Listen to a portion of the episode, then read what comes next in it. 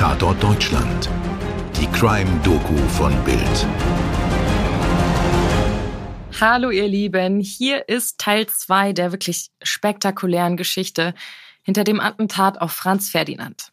Mein Name ist Toni Heyer und bei mir ist wie immer der liebe Mirko Kasimir. Hallo Mirko.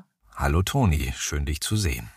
Wer Teil 1 noch nicht gehört hat, der macht das jetzt am besten, bevor er diese Folge hört.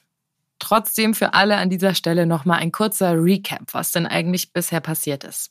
Also, es ist der 28. Juni 1914, mitten in Sarajevo. Der österreichische Thronfolger Franz Ferdinand ist zu Besuch in der Hauptstadt von Bosnien-Herzegowina. Eine Gruppe junger Männer von der Geheimorganisation Schwarze Hand will ihn beseitigen. Dafür sind die Attentäter vom serbischen Geheimdienst ausgebildet und ausgestattet worden. Der 19-jährige Gavrilo Princip hat das Attentat initiiert. Unterstützt wird er von seinen Kumpanen, dem ebenfalls 19-jährigen Nedelko Čabrinovic und dem ein Jahr jüngeren Trifun Grabic.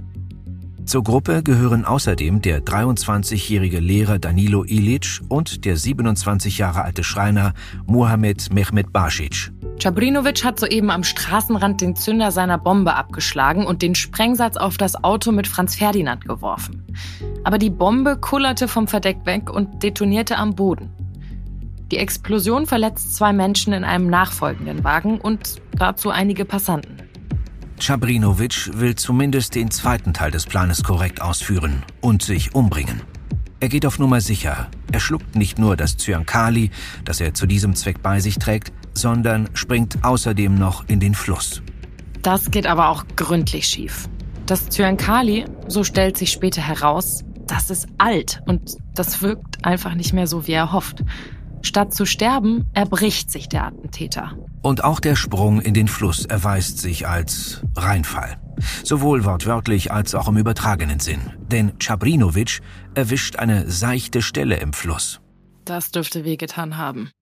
Es dauert aber nur wenige Augenblicke. Dann ist eine aufgebrachte Menge bei ihm und schlägt auf ihn ein.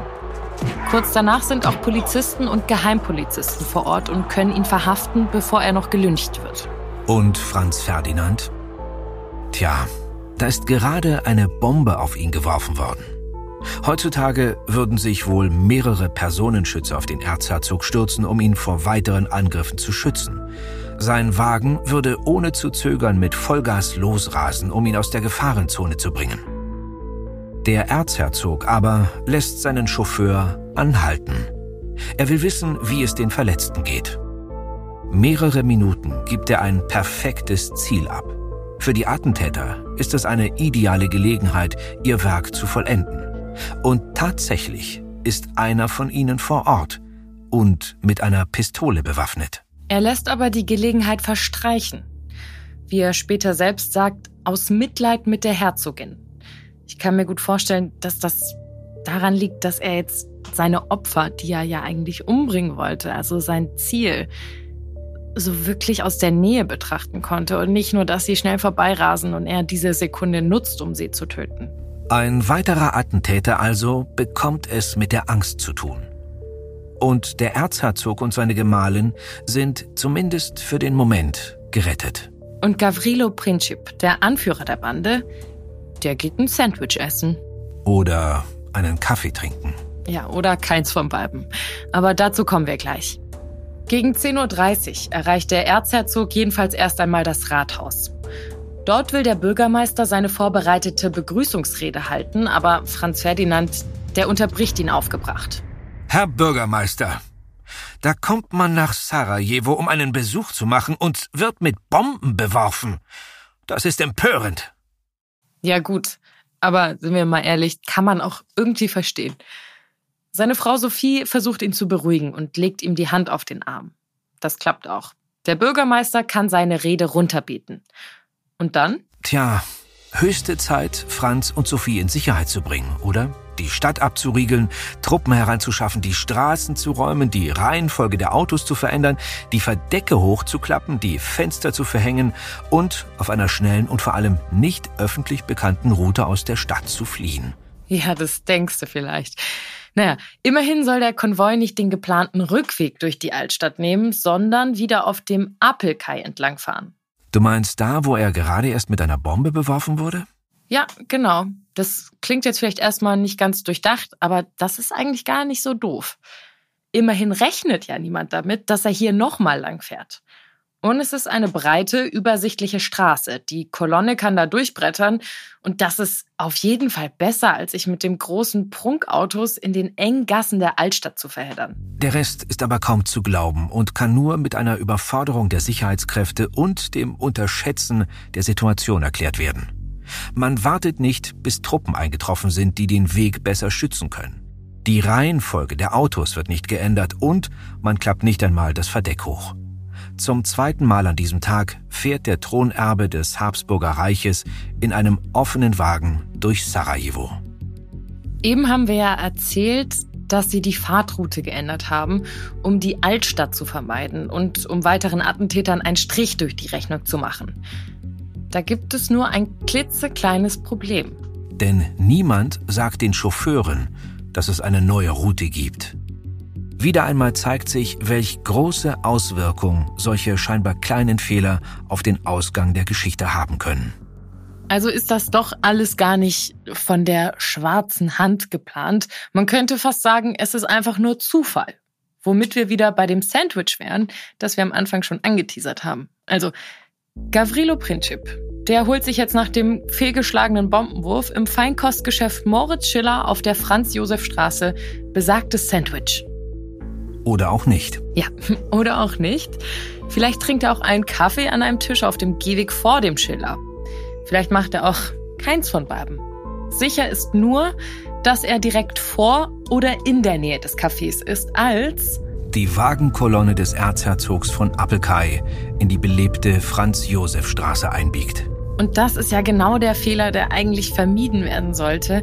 Keiner sagt den Chauffeuren Bescheid und sie bleiben bei der ursprünglich geplanten Route, anstatt straight aus der Stadt rauszufahren. Als jemand den Chauffeur des Wagens, in dem Franz Ferdinand und seine Frau sitzen, auf den Fehler aufmerksam macht, legt der den Rückwärtsgang ein, um zu wenden. Der Wagen kommt direkt vor dem Schiller zu stehen. Mhm. Nur ein paar Meter von Gavrilo Princip entfernt. Und der der kann sein Glück nicht fassen. Da wird ihm der Kronprinz nach diesem gescheiterten Versuch quasi zum Kompott serviert. Princip zögert nicht. Er zieht eine Pistole und schießt zweimal. Der erste Schuss durchschlägt die Wand des Wagens und trifft Herzogin Sophie in den Unterleib. Sie kippt zur Seite, ihr Kopf fällt Franz Ferdinand in den Schoß. Der zweite Schuss, der trifft Franz Ferdinand direkt in den Hals. Erinnert ihr euch, was ich vorhin erzählt habe? Also, dass die Ehe zwischen Franz Ferdinand und Sophie eine Liebesheirat war? Dass sie eine glückliche Ehe führten? Dass er seine Kinder liebte? Hier ist, was er unmittelbar nach den Schüssen sagte. Safal, Safal, stirb nicht! Bleib am Leben für unsere Kinder! Jetzt gibt es kein Zögern mehr. Der Wagen mit dem Thronfolger rast zum Gouverneurspalast. Sophie stirbt schon auf der Fahrt. Aber das wird man erst später bemerken. Franz Ferdinand lebt noch, als man ihn im Palast auf ein Sofa bettet. Es ist nichts, sagt er noch. Dann ist der Thronfolger des Kaiserreichs Österreich-Ungarn tot. Und Gavrilo Princip? Nach den Schüssen schluckt er das Zyankali und muss es wie sein Komplize wieder erbrechen, da es ja schon alt ist. Er versucht daraufhin, sich zu erschießen. Doch eine aufgebrachte Menge hindert ihn daran. Männer prügeln mit ihren Spazierstöcken auf ihn ein. Vermutlich hätten sie ihn totgeschlagen, wären nicht kurz darauf ein paar Polizisten zur Stelle gewesen, um ihn zu verhaften. Okay, Toni, bevor wir über die Folgen des Attentats reden, wollen wir noch was zum Sandwich sagen? Du meinst den Kaffee? Ja, oder keins von beiden. also, die Geschichte wird heute meist so erzählt, dass Princip sich im Schiller ein Sandwich holte oder bei einer Tasse Kaffee gemütlich davor saß, als eben der Wagen des Erzherzogs praktisch direkt vor seiner Nase hielt. Und dass das alles ein purer Zufall gewesen sei. In zeitgenössischen Berichten ist aber nichts von irgendwelchen Snacks oder Getränken zu finden. Und es könnte gut sein, dass diese Details sich erst später in die Berichte eingeschlichen haben. Die Sandwich Story zum Beispiel taucht erstmals 2001 in einem fiktiven Roman eines brasilianischen Autors über das Attentat auf. Und dann erneut 2003 in einer Geschichtsdoku auf BBC Two, deren Regisseur sich auf Nachfrage nicht mehr erinnern konnte, wo er diese Information her hat. Also, das Bild eines Mannes, der sein Sandwich weglegt und stattdessen zur Pistole greift, das ist vermutlich nicht ganz richtig. Das ist eigentlich nur ein unbedeutendes Detail. Aber es zeigt, wie sich Geschichte und Erinnerungen ändern können. Und wie wir oft der besseren Story den Vorzug vor den genauen Fakten geben. Das gilt auch für die Erzählung vom überraschten Täter, der zufällig am richtigen Platz ist und der sein Glück kaum fassen kann. Denn das Feinkostgeschäft Schiller liegt ja genau an der ursprünglich geplanten und in der Zeitung veröffentlichten Route des Konvois. Gut möglich, dass er gar nicht überrascht war, als die Wagen in die Straße einbogen, sondern dass er genau damit gerechnet hatte. Ja, Mirko, das ist gut möglich. Ah, ich kann mir aber vorstellen, dass gerade wenn du, wie du auch erwähnt hattest, wenn ich ein fiktives Buch schreibe über diese Story oder auch eine Doku darüber drehe, dann suche ich halt einfach die dramatischste oder die, sage ich jetzt mal, bildlichste Story, die das Ganze noch griffiger und spannender macht. Und es wird da halt passt ein bisschen halt ausgeschmückt. Dieses, genau, es wird ausgeschmückt. Und da passt dieses Bild, wie der Typ da sitzt vor dem Café und eigentlich sich gerade irgendwie ein Sandwich gönnt oder einen Kaffee und dann zufällig die beiden direkt vor seiner Nase halten. Das passt halt perfekt in diesen dramatischen Strang der Erzählung. Auch wenn es nicht ganz stimmt. Toni, ich sehe schon, du bist wirklich voll drin in diesem Film. Aber lass uns noch kurz über das finstere Sequel sprechen. Ja, da hast du recht, das sollten wir machen. Und an dieser ganzen Story, da ist nichts lustig. Okay, nochmal ganz kurz. Wir haben das schon am Anfang des Podcasts gesagt. Wir sind ein True Crime Format und kein History Podcast und deshalb wollen wir uns in dem Fall natürlich keine Expertise anmaßen. Zurück zur Geschichte.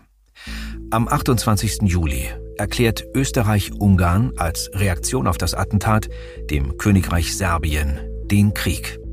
Durch gegenseitige Beistandsversprechen wird innerhalb kürzester Zeit erst Russland, dann Deutschland, dann Frankreich, dann ganz Europa und schließlich sogar die USA in den Konflikt gezogen.